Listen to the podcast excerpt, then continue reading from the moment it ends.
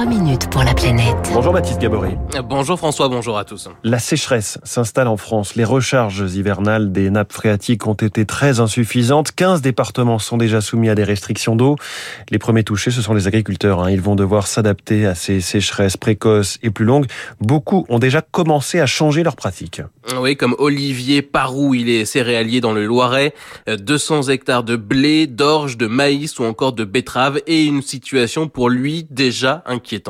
Vous voyez aujourd'hui euh, les feuilles qui se vrillent un peu comme des feuilles de poireaux parce que euh, les, les, plantes, elles ont soif. Ça fait cinq mois où on est en déficit hydrique. Encore 15 jours comme ça, je pense que ça va être dramatique. C'est le blé hein, qui souffre le plus puisque c'est lui euh, qui a besoin d'eau en ce moment. Viendra ensuite le maïs gourmand en eau en plein été. Depuis quelques années, Olivier fait ses semis plus tôt. Pour le maïs, je sème 15 euh, jours plus tôt que ce que je faisais il y a 20 ans. 15 jours, c'est beaucoup. Donc, c'est semer plus tôt des cultures pour qu'elles puissent finir leur cycle avant le grand coup de sec. Parce que jusqu'ici, euh, la sécheresse, je disais, c'était euh, juillet, août. Mais bon, quand ça fait 5 mois qu'il fait sec, ça va être compliqué. Il a aussi décidé de faire un peu moins de maïs. Même décision euh, pour Nicolas Blanchard en Vendée, éleveur laitier en bio, des légumes aussi de plein champ avec deux associés, une cinquantaine de vaches. Il est passé de 15 hectares de maïs à 8 hectares on a moins de maïs, mais aussi on le fait dans une rotation où on le fait derrière des prairies de 4, 5 ans, 6 ans, qui sont du coup euh, reposées, avec dans des sols qui sont bien travaillés, qui ont du coup un peu plus de rétention en eau. Si on fait un maïs derrière une prairie comme ça, on a plus de chances d'avoir du maïs, même si c'est une année plus sèche.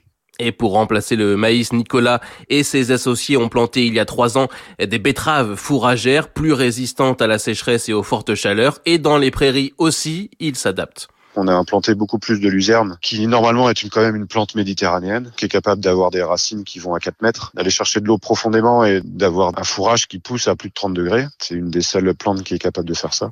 Sur l'exploitation, les associés ont créé un petit étang pour stocker de l'eau, de l'eau utilisée pour irriguer les légumes et uniquement les légumes. Et je pense que oui, il faudra que le monde agricole sache capter l'eau euh, l'hiver, mais pas pour irriguer des plantes qui serviront à nourrir des animaux. Je pense que l'important, c'est de garder l'eau qui va être de plus en plus précieuse pour l'alimentation humaine.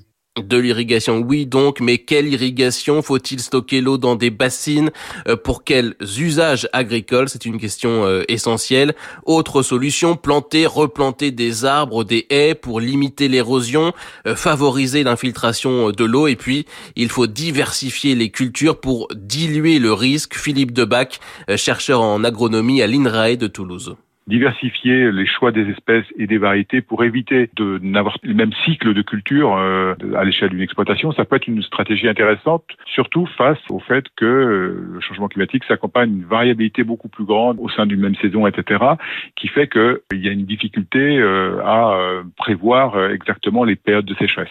Pas de solution miracle donc, mais une combinaison de solutions qui, pour certaines, existent déjà. Les agriculteurs attendent beaucoup aussi de la sélection variétale et du développement de plantes plus résistantes, notamment à la sécheresse. Merci, c'était Baptiste Gabory.